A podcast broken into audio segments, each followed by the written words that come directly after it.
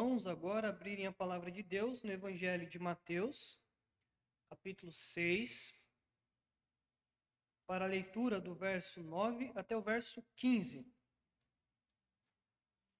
Conhecido como a oração dominical ou oração do Pai Nosso. Mateus 6, para a leitura do verso 9 até o verso 15. Diz assim a palavra do Senhor.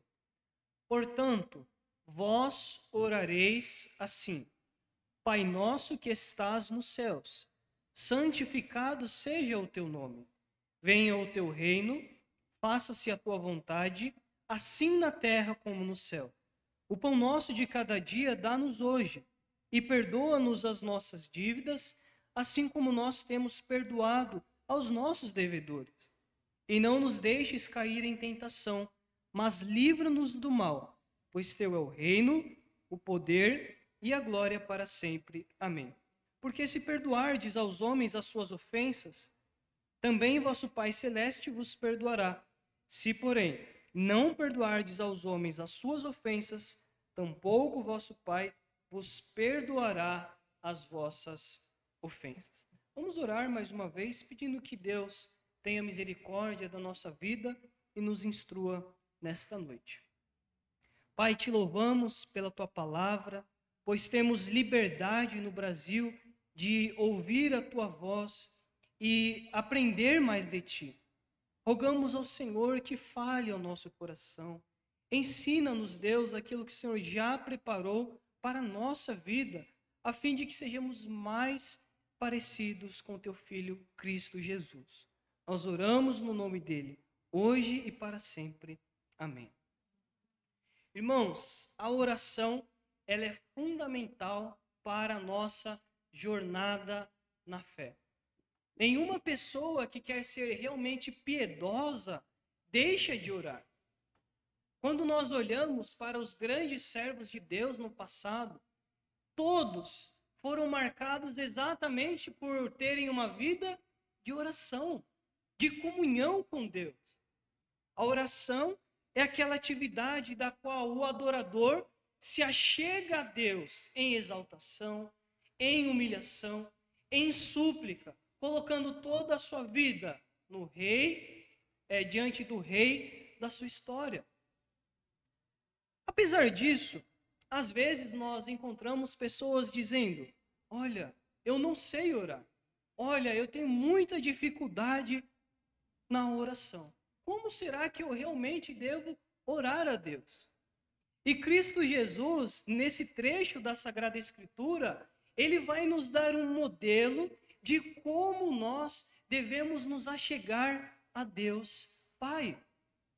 O verso de número 2 diz que os discípulos deveriam ser diferentes dos hipócritas. Por quê? Os hipócritas daqueles dias, eles davam esmolas nas sinagogas com o objetivo de serem glorificados pelos homens.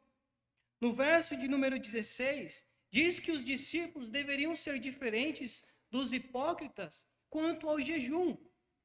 Então, os judeus daqueles dias, quando iam jejuar, eles passavam pó de arroz, um, um tipo de pó branco no rosto, a fim de aparentarem que estavam se santificando diante de Deus. E Jesus diz: Olha, vocês não podem ser deste modo.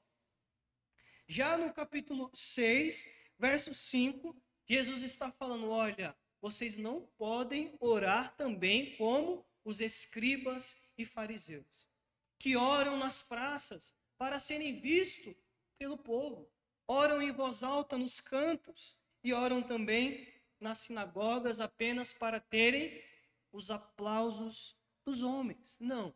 Vocês devem orar de forma diferente. Então, o nosso tema nesta noite será: o que a oração do Pai Nosso nos ensina? O que a oração do Pai Nosso nos ensina? Primeiro, a oração do Pai Nosso nos ensina a exaltar o Senhor. Então, se você tem dificuldade em orar, vamos acompanhar que Jesus ele nos dá o parâmetro para que nós tenhamos uma oração que agrade ao seu nome.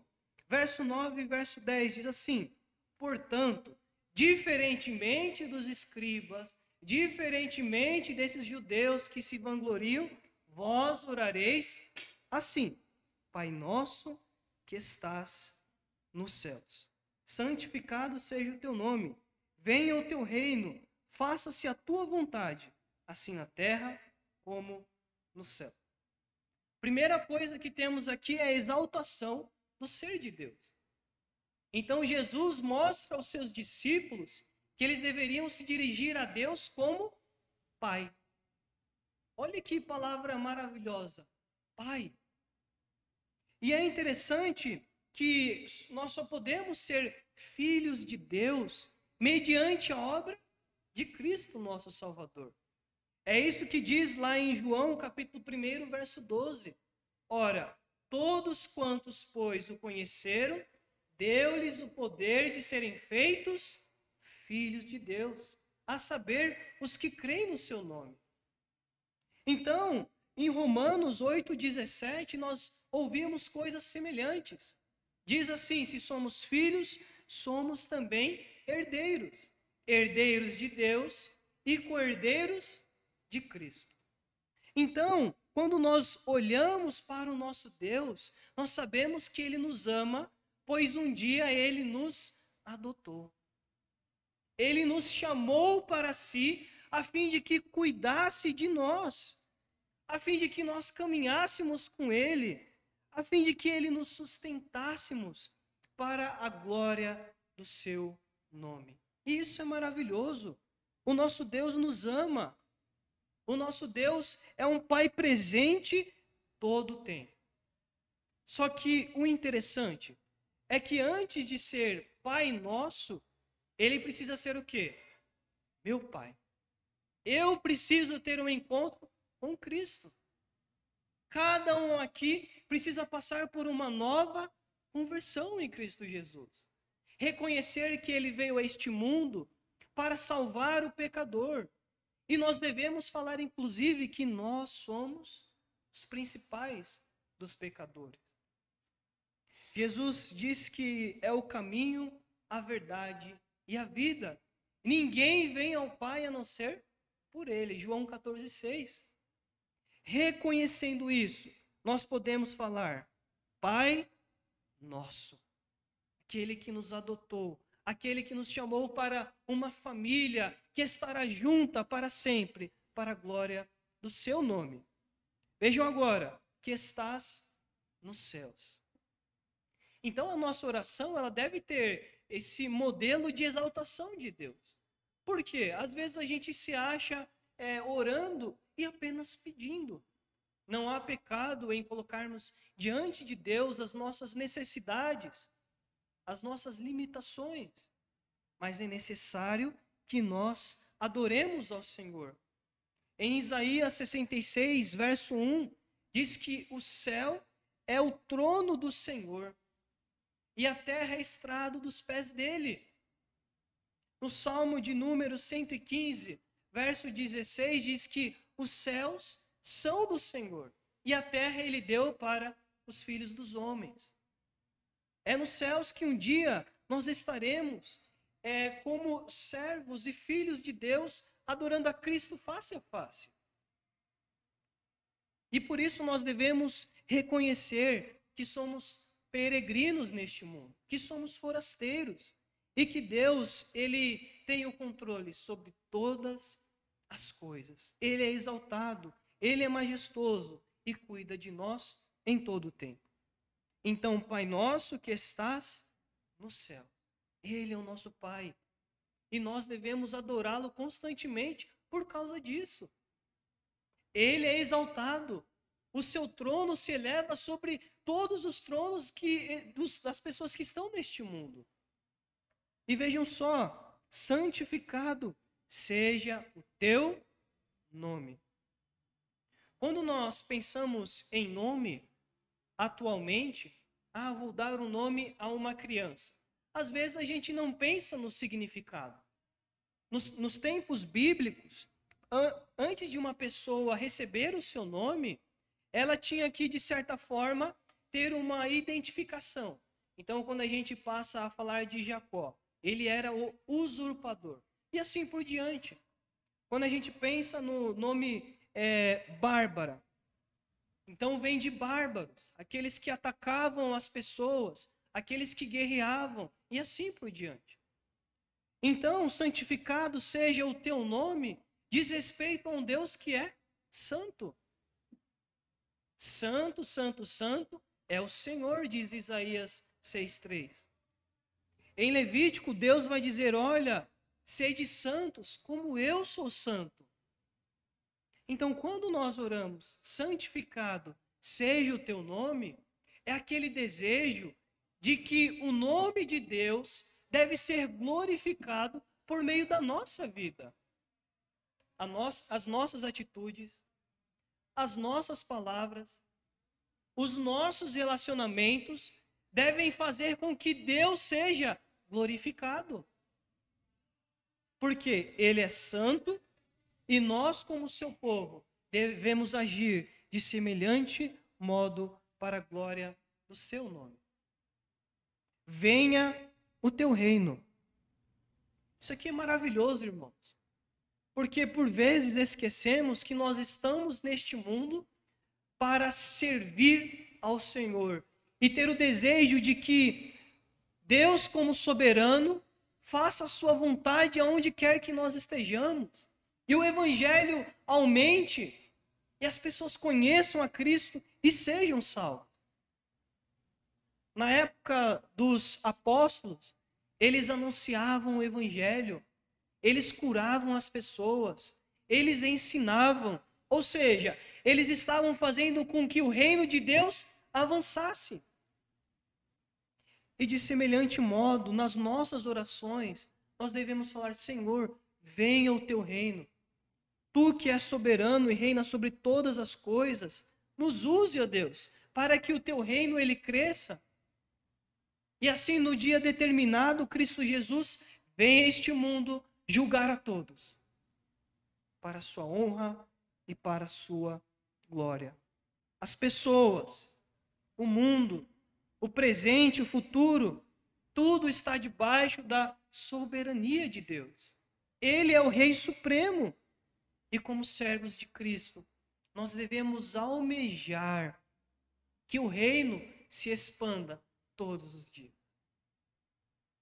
Será que nós temos pregado o Evangelho como deveríamos?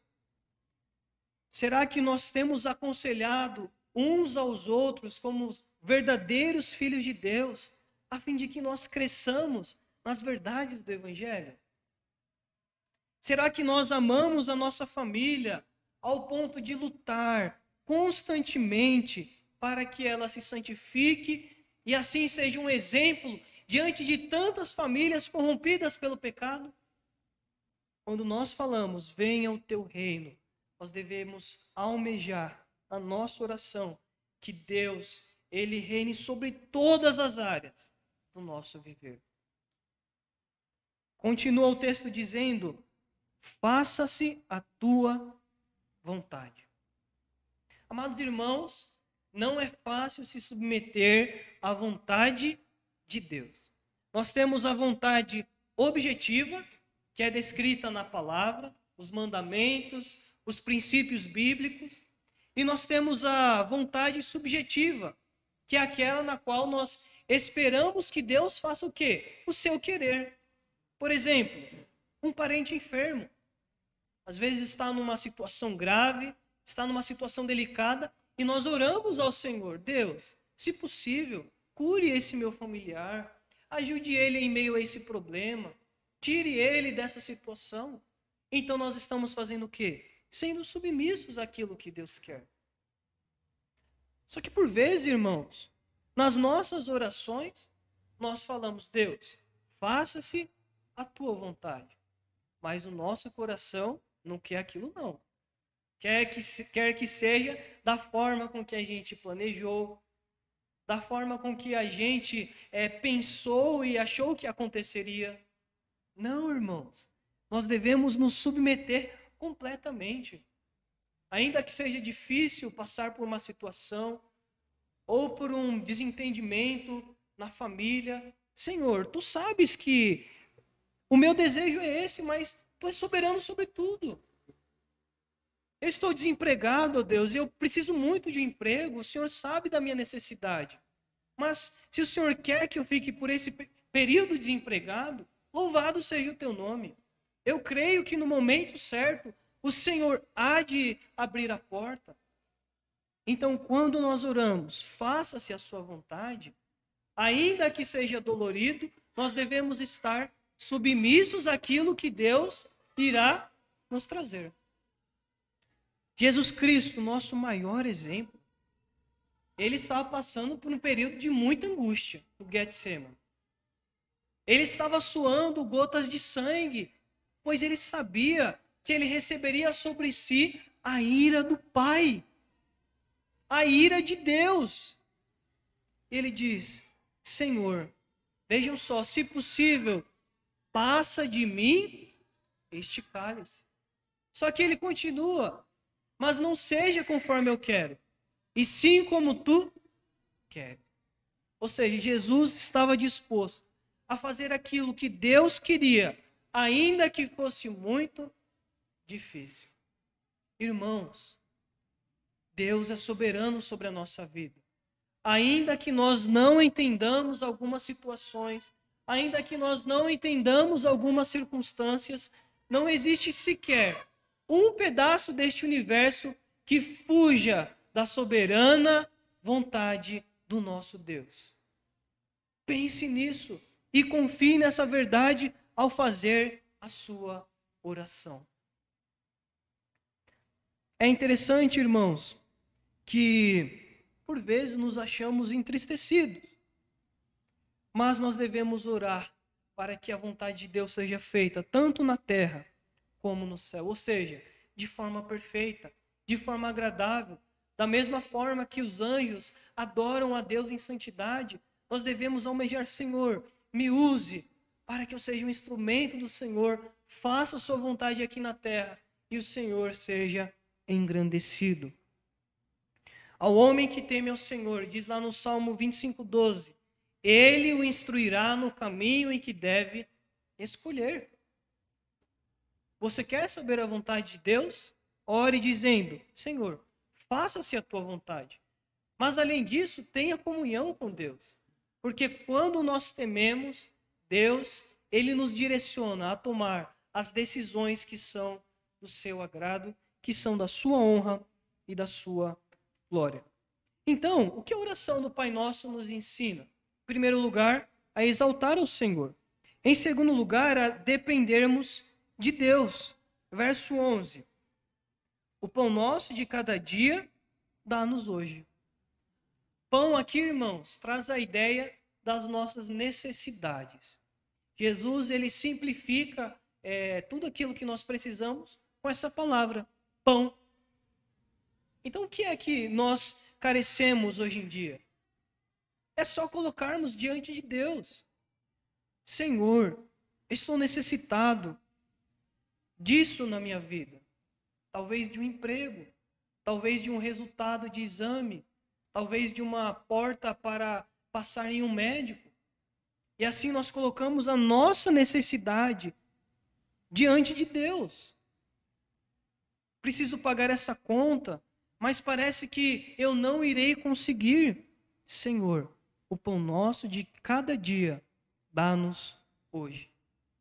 E é interessante que Jesus ele não se refere a uma vida de luxo. Não, é aquilo que nós carecemos, aquilo que nós precisamos. Deus pode sim nos dar mais do que aquilo que nós precisamos, como inclusive riquezas? Sim. Mas a nossa oração deve ser: Senhor, me dê o que eu preciso. Às vezes, inclusive, nós como filhos reclamamos, né, daquilo que o pai coloca na mesa. E, ah, às vezes, de novo essa mistura, ou de novo aqui este alimento.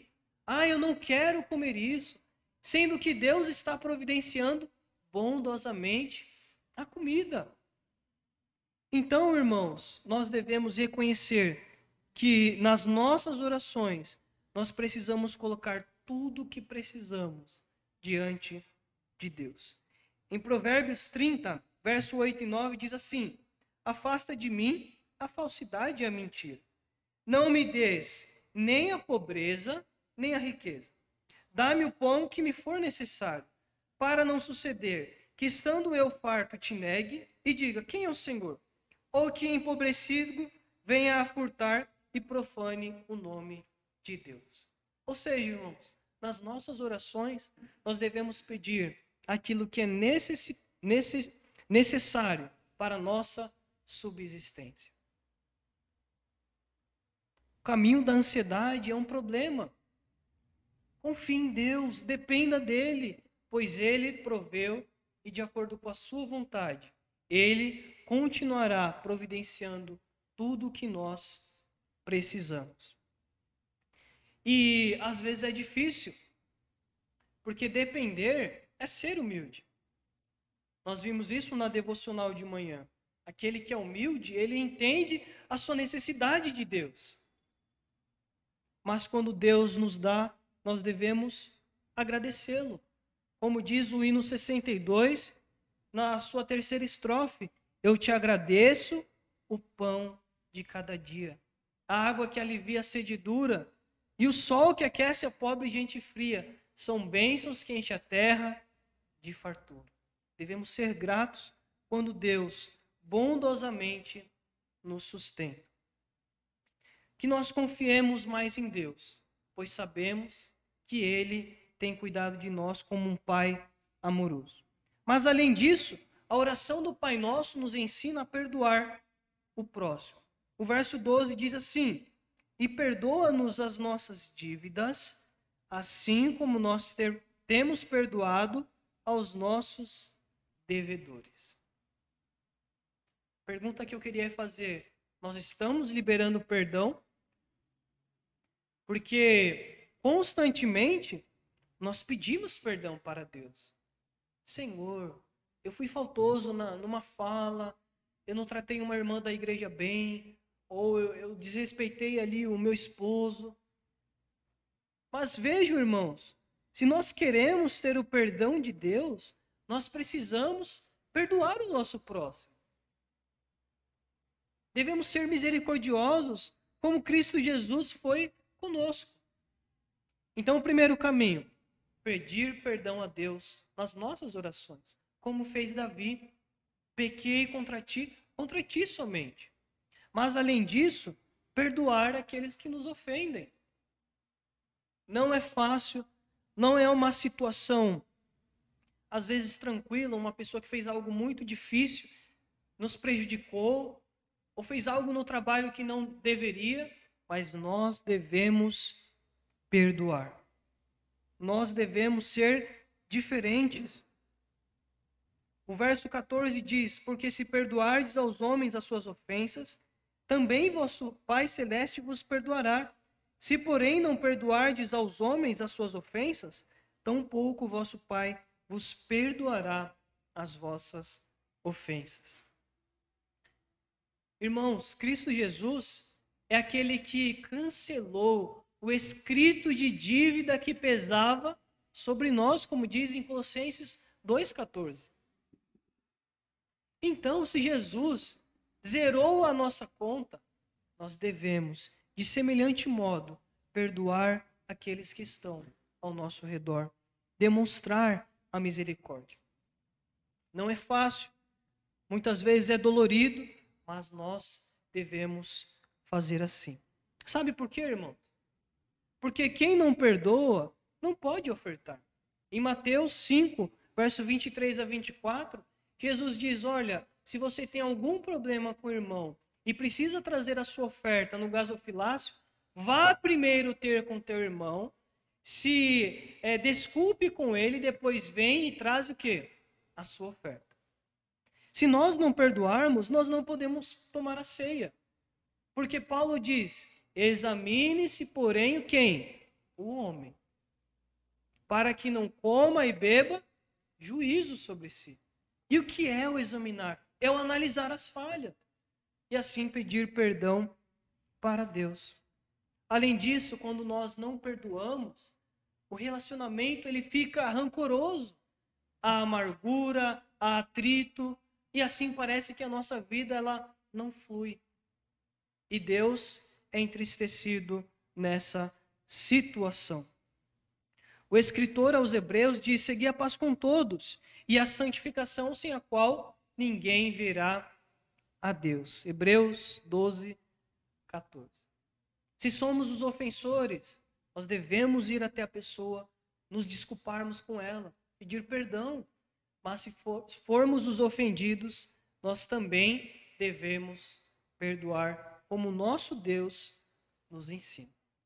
Em último lugar, a oração do Pai Nosso nos ensina a suplicar a proteção divina diante da tentação. E não nos deixes cair em tentação, mas livra-nos do mal. Vejam, irmãos, que interessante. E não nos deixes cair em tentação. A tentação é uma atração para fazermos o mal por esperança de obtermos prazer ou lucro. A gente acha que aquilo é bom e aquilo vai nos trazer algum tipo de lucro, algum tipo de prazer. E nas nossas orações, nós devemos falar: Senhor, livra-nos das tentações, para que nós não caiamos contra ti, para que nós não envergonhemos o Evangelho, não sejamos pedra de tropeço para aqueles que não te conhecem. Não manchemos o teu nome aonde nós frequentamos a nossa igreja e assim por diante. É interessante que a tentação, ela pode vir do tentador, como lá no Éden. Estava ali Adão e Eva e Satanás, de forma astuta, falou: "Olha, é claro que se você comer deste fruto, você será como Deus, conhecedor do bem e do mal. Você não vai morrer." Então a mulher, ela vai e come e peca contra Deus. Mas a tentação, ela também pode vir do homem. Em Tiago 1, verso 14 e 15, diz que ninguém, ao ser tentado, pode dizer: Olha, eu sou tentado por Deus, porque Deus a ninguém tenta. Aí o texto continua: Antes, cada um é tentado pela sua própria cobiça. Ou seja, os desejos do coração. E é por isso que às vezes algumas é, denominações falham, dizendo que tudo é de Satanás, e não funciona assim. Ele, é claro, é sagaz, é o inimigo dos crentes, mas às vezes a tentação ela nasce de um desejo que flui do nosso coração. E por isso nós devemos falar: Senhor, não nos deixes cair em tentação, mas livra-nos do mal. Ou seja, tudo aquilo que for oposto à palavra de Deus tudo aquilo que não é do agrado do nosso Senhor, revelado na Escritura. Livra-nos, ó Deus, para que assim o Senhor seja engrandecido. Aí a gente pode até pensar, mas eu não vou conseguir vencer a tentação. Eu não sou apto a isso. Em Hebreus 2, verso 13, verso de número 18, diz assim: Pois naquilo que ele mesmo sofreu, tendo sido tentado, é poderoso para socorrer os que são tentados. Então, quem é que nos dá força? Cristo. Quem é que nos ajuda em meio ali às artimanhas de Satanás e do mundo? Cristo. Não quer dizer que o cristão vai ser irresponsável. Sabe que um filme tem uma cena forte e mesmo assim assistir. Não. O crente precisa estar atento.